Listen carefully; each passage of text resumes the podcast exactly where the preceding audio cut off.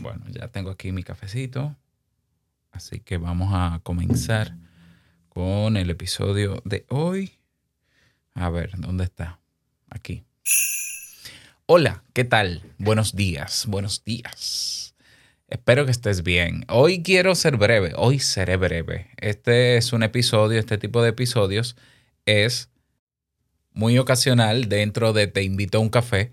Eh, que estrené hace unos meses atrás por una cantidad de pendientes que tenía. Entonces hay personas que me han dicho que siga, que por lo menos una vez a la semana, que sea breve. No sé qué habrán querido decir. No, no, yo entiendo ya. Pero bueno, sí, hoy quiero ser breve y quiero reflexionar contigo sobre, sobre el valor de la incomodidad es que no encuentro otro nombre como llamarle. Hace unos días escuché a Jair Amores, un saludo para ti Jair, del podcast Efectividad. De hecho, si no te has suscrito al podcast de Efectividad, deberías hacerlo. O sea, es eh, las reflexiones que nos, nos presenta y prepara Jair en su podcast son maravillosas. Y hace unos días hablaba Jair de la incomodidad voluntaria. Eh, eh, incomodidad voluntaria. Si duele, cura. Así se titula el episodio. Lo puedes buscar. Cuando buscas efectividad en tu reproductor de podcast, busca, creo que es el episodio del 29 de noviembre. Incomodidad voluntaria. Y Jair mencionaba, hacía alguna, algunas analogías y metáforas sobre la importancia de, que tiene para nosotros y el valor que Entiendo que debemos darle al dolor, al sufrimiento, a lo incómodo. Y yo sé que esto te puede sonar molestoso y qué bueno, y qué bueno, porque si crea en ti una disonancia cognitiva, si crea en ti una molestia, es porque quizás estás a la, a la puerta de aprender algo nuevo, de descubrir algo nuevo o de reflexionar algo nuevo. O sea, lo que generalmente nos causa malestar cognitivo, cognitivo quiere decir que no va, no está necesariamente alineado con nuestra forma de pensar, eso puede ser la, esa puede ser la oportunidad para abrirte a nuevos conocimientos y a nuevas reflexiones que te permitan mejorar en algún área de tu vida. Fíjate que lo incómodo hasta ahí está. Entonces, nosotros tenemos la tendencia natural, el ser humano, el ser humano, el cerebro tiene la tendencia natural a acomodarse. El cerebro está diseñado de una manera que eh, interconecta lóbulos con lóbulos y el cerebro, digamos que para ahorrar, para no gastar tanta energía, porque es el órgano, uno de los órganos que más energía consume del cuerpo, no recuerdo si el que más, pues lo que busca en el día es eh, crear atajos, crear atajos. Eh, en psicología le llamamos heurísticos. Y esos atajos son para dar respuesta rápida a lo que percibimos de afuera. Lo que viene de fuera se procesa rápido en nuestro cerebro. El cerebro crea una solución o una respuesta a eso, envía señales al sistema nervioso central y eh, busca que nosotros respondamos a eso. Cuando el cerebro encuentra un atajo que le acomoda, que hace que no solamente él ahorre energía, sino que nosotros físicamente ahorremos y psicológicamente ahorremos energía, bueno, pues se queda con él. Por eso existen los hábitos. Los hábitos no son más que atajos ya configurados ahí, preestablecidos, que yo puedo hacer hasta sin razonar, sin pensar. O sea, ¿quién, se, quién cuando, se va, cuando se levanta y se va a cepillar los dientes, quién piensa por qué diente comenzar? Uno comience ya y hasta hay gente que lo hace hasta sonámbulo, ¿no? Con los ojos cerrados. Claro, esos son hábitos. Y por eso se promueve tanto el crear hábitos, porque si hay algo que tú quieres lograr y, para eso tienes que practicar todos los días, pues lo ideal sería un hábito para que no sea tan incómodo, pero, pero es importante, es muy importante que nosotros aprendamos, pienso, a evitar la incomodidad y a permanecer dentro de ella. O sea, yo tenía un profesor en, el, en la secundaria, en el bachillerato, que él decía sarcásticamente, pero tenía mucha razón. Crecer duele. Así mismo lo decía. Crecer duele. Cuando venía algún compañero de clase eh, y le decía algo que, que era parte algo que tenía que vivir esa persona, un trabajo que le pusieron en el colegio que le iba a tomar muchas horas, que era muy trabajoso. Él decía, crecer duele. Víctor, ojalá Víctor me viese alguna vez. Te mando un abrazo, Víctor. Y sí, tenía mucha razón. O sea, crecer duele. Eh, como decía Jair, que no, no, te voy a dar spoilers de lo que habló para que vayas a escuchar el episodio de, de incomodidad voluntaria. Si duele, cura. Es decir, eh, si tú te cortas eh, de niño cuando nos teníamos alguna herida, pues era normal que nos dijeran, mira, sí, si te duele es porque estás sanando. Sí, tiene sentido, pero, pero es que nosotros cada vez estamos bombardeados o o se nos, se nos, mm, nos llegan a nosotros estímulos para vivir cada vez más cómodos.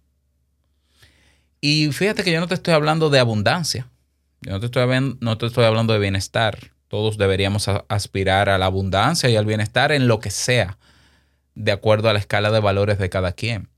Yo estoy hablando del cómo llegamos a los resultados, de cómo logramos en la vida las cosas.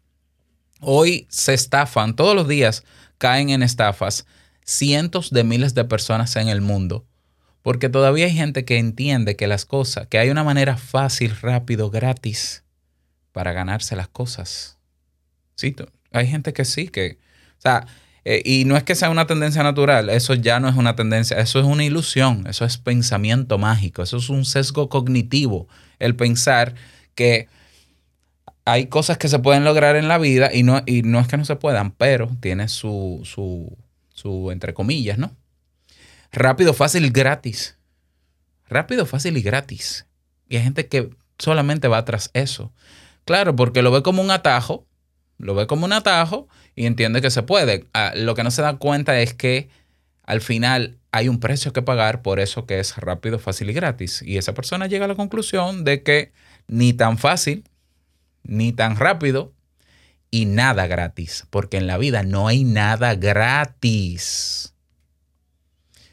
Entonces me parece curioso, porque esas personas que van en busca de lo fácil, rápido y gratis, al final se dan cuenta que hay que trabajar y, oh, ¿qué pasa cuando se dan cuenta de que hay que trabajar? De que hay que entrar en un espacio incómodo para aprender lo que no sé, para dominar algo que no conozco, para meterme en algo que nunca he visto muchas personas tienen el hábito de abandonar y de evitar lo incómodo. Y entonces luego salen con excusas, ¿no? Ah, sí, Robert, a ti te va bien ahí, a ti te va bien haciendo eso porque tú sabes hacer tal cosa.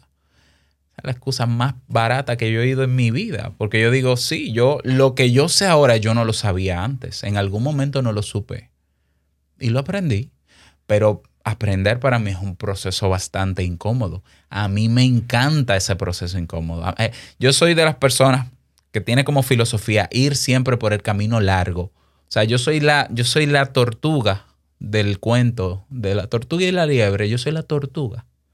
Déjame el camino largo, porque en el camino largo hay detalles que yo voy a descubrir que no lo descubre la liebre, que no lo descubre el que va tras el atajo. Y cuando llega el del atajo y llega rápido, al final son éxitos a veces, a veces, evidentemente no quiero generalizar, vacíos. La esencia del logro de cualquier cosa o, o digamos que es parte del proceso en el camino hacia el logro de algo que se quiere, es disfrutar el proceso. Esto lo digo porque en las últimas semanas he estado pivotando girando lo que hago a diferentes, eh, con diferentes estrategias, de diferentes maneras. Lo hice con, el, con lo de habilitar opciones en mi podcast para recibir ingresos en Bitcoin. Yo de Bitcoin no sabía nada hace dos meses, absolutamente nada. De criptomonedas menos. Sí he oído hablar, sí he hablado, sí, sí, sí. Desde hace años vengo dándole seguimiento, pero siempre lo creí algo extraño porque siempre me hablaban de hacer trading y yo no hago trading. ¿Por qué? Porque no quiero. O sea, el día que quiera, créanme que voy a dominar el trading. ¿Por qué? Porque a mí no me, a mí no me molesta sentarme a estudiar. A mí no me, a mí, aunque es incómodo, sí, me va a tomar tiempo, sí, esfuerzo, sí. Vamos. Sin embargo, por ejemplo, encontré Hive. Me encontré con Hive, eh, la blockchain, que dentro tiene unas plataformas de redes sociales donde se valora el contenido y se valora de dos maneras. Moralmente, que es muy importante para el creador de contenido, porque hay gente que de verdad valora el esfuerzo que se hace ahí. Y económicamente, un sueño, un sueño. Lo digo porque he estado en otros espacios abiertos donde la gente, yo soy un contenido más y pasa con el, con el dedito hacia arriba a otro contenido. Y me costó muchísimo, me costó muchísimo y me seguirá costando y no me importa y qué bueno que me cueste lo que me cueste, porque estoy asumiendo un compromiso de continuar y seguir dominando todo esto el poder hoy facturar 50 dólares, 20 dólares por contenido, 30, 100. Ayer un video mío eh, alcanzó un valor de 234 dólares. El video de ayer, el video, el, el, episodio de ayer. Claro, y ahí yo sé que hay gente que lo verá y dirá, ah, pero es que es Robert. Es que tú, Robert, tú sabes hacer contenidos. Es que tú tienes la habilidad de esto. Oye, yo no la tuve. O sea, e-, ese esfuerzo del que tanto se habla, el trabajo con esfuerzo, que yo creo en el trabajo con esfuerzo, pero también creo en el trabajo estratégico e inteligente. Y entiendo que sí se pueden acortar y crear atajos en ciertas cosas, pero lo que no se puede negar es que ese esfuerzo no es nada más y nada menos que permanecer en lo incómodo. Hay personas que quieren llegar al éxito que otro tiene, pero sin pasar por el proceso. ¿Cómo? No hay manera. No, que yo quiero llegar a donde tú. Fájate. Fájate. Ponte a estudiar. Prepárate. Deja las excusas. Ponte a hacer algo. Esfuérzate. Saca tiempo y que te duela. La gente quiere huir constantemente. A mucha gente, perdón. Quiere huir constantemente del dolor. Quieren huir del sufrimiento que, bueno, el sufrimiento se dice opcional. Yo, estoy de acuerdo, pero a veces se sufre, punto. Porque el sufrimiento tiene que ver con una parte de expectativa. Hay personas que quieren, se esfuerzan en lograr algo, pero con una expectativa muy alta, sobre todo de cosas que no pueden controlar, y cuando no las cumplen se frustran. Eso es, eso es así. Pero también ese dolor hay que enfrentarlo hay parejas que se separan y uno de ellos va a terapia porque quiere una fórmula mágica para olvidarla, para no vivir el duelo, pero el duelo es parte del proceso y el duelo hay que vivirlo y el duelo va a pasar y te va a doler y te tiene que doler. Hoy hasta, por decirlo, ¿no? Me llega a la cabeza, hoy hay, hay madres que, que no quieren sentir dolor cuando van a dar a luz, pero eso es parte del proceso natural, de, un parto natural. Yo respeto a quien no quiera, ¿no? Pero es que en la vida, para lograr las cosas, hay que moverse. Y moverse implica salir de mi espacio cómodo y de lo que yo creía que era, pero que no es. Y va, entonces tengo que, tengo que caminar, tengo que moverme, tengo que estudiar, tengo que leer, ¿ya? Tengo que leer, tengo que pagar, todo eso es parte del proceso. Si es parte del trayecto que tú te trazas, ¿no? O sea, si yo encuentro una manera más, em, eh, digamos, más efectiva para yo lograr las cosas, pero me cuesta económicamente, si yo quiero ir por eso, yo pago por eso. Entonces, mi invitación al final, porque pudiera dar muchísimos ejemplos en todas las áreas, es que aprendamos a habituarnos. O sea, desarrollemos el hábito consciente y para hacerlo hay que todos los días tener esto presente. Situación incómoda que llegue a nuestra vida o que nosotros o, que nosotros tengamos que pasar por ella para lograr algo, en vez de evitarlo, en vez de querer buscar caminos cortos y atajos, en vez de buscarlo fácil, rápido y gratis, vamos a confrontar eso, vamos a ponernos de frente, vamos a abrazarlo y vamos a quedarnos en el estado incómodo, pero avanzando, evidentemente. Bueno, no te vas a quedar parado ahí en lo incómodo, no, no. Me metí en el, eh, me metí en el trayecto para aprender esto, para hacer esto. Quizás es el más difícil. Créeme, y estoy casi seguro de que saldrás más fortalecido que el que buscó el atajo. Porque el que buscó el atajo quizás llegó más rápido, pero puede ser que llegó solo, pero puede ser que al final son resultados vacíos, pero puede ser que sea mentira. Sin embargo, si tú entiendes y estás convencido de que el camino efectivo hacia algo va a exigir de ti incomodidad, sí, dale. Los que me conocen saben, los que me conocen desde hace muchos años y que escuchan Te invito a un café, saben que yo cuando decidí hacer este podcast, Te invito a un café, yo no tenía tiempo. Tenía dos trabajos. Luego dejé uno y me quedé con uno a tiempo completo. Pero yo tenía a mi hijo Nicolás recién nacido. Bueno, perdón, de un año de edad, Nicolás, y había que llevarlo a la guardería. Yo era profesor en un colegio donde yo daba cuatro o cinco horas de clase a niños de 10 años a 14 años. Desgastaba mi voz todos los días. Imagínate lo que es controlar cinco sesiones, diez sesiones de alumnos, o sea, tratar de un equilibrio entre la disciplina y las clases. Y yo llegaba a mi casa muerto, molido. No solo eso, yo, yo no tenía vehículo en ese entonces y yo tenía que hacer un esfuerzo para, para irme en tren en el metro de la ciudad con Nicolás, que en ese tiempo era bastante pesado el muchacho. Y yo tenía que llevarlo con un, con un andador, con, como con una mochila que se pone aquí adelante. No, no, no, recuerdo. Un back de esto. Canguro.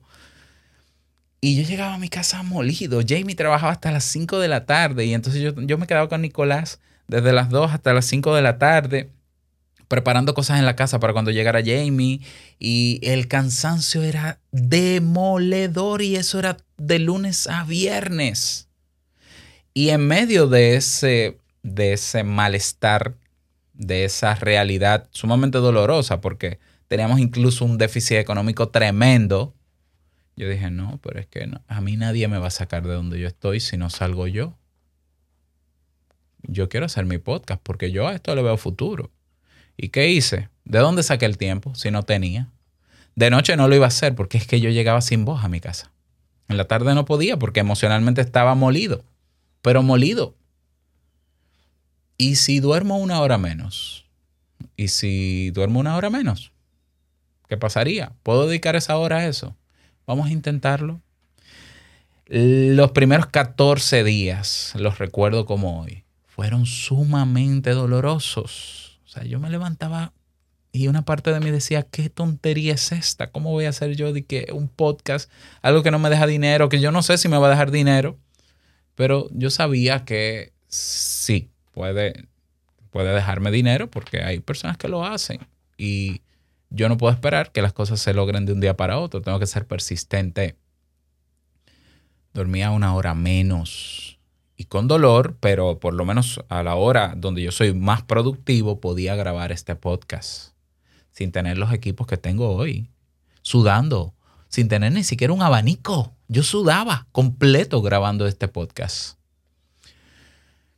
Y meses después dije, no, pero es que yo necesito todavía más tiempo para dedicárselo a este podcast porque ahora tengo que hacer esto, editar, no sé qué. Yo editaba para ese entonces. Pues me levanto una hora menos. Me comencé levantándome a las 5 y entonces, claro, ya mi reloj biológico se adaptó y entonces me dormía una hora antes. Yo dije, no, ahora vamos a dormir otra hora antes en vez de las 10 de la noche a las 9 para levantarme a las 4 de la mañana doloroso, incómodo, molestoso.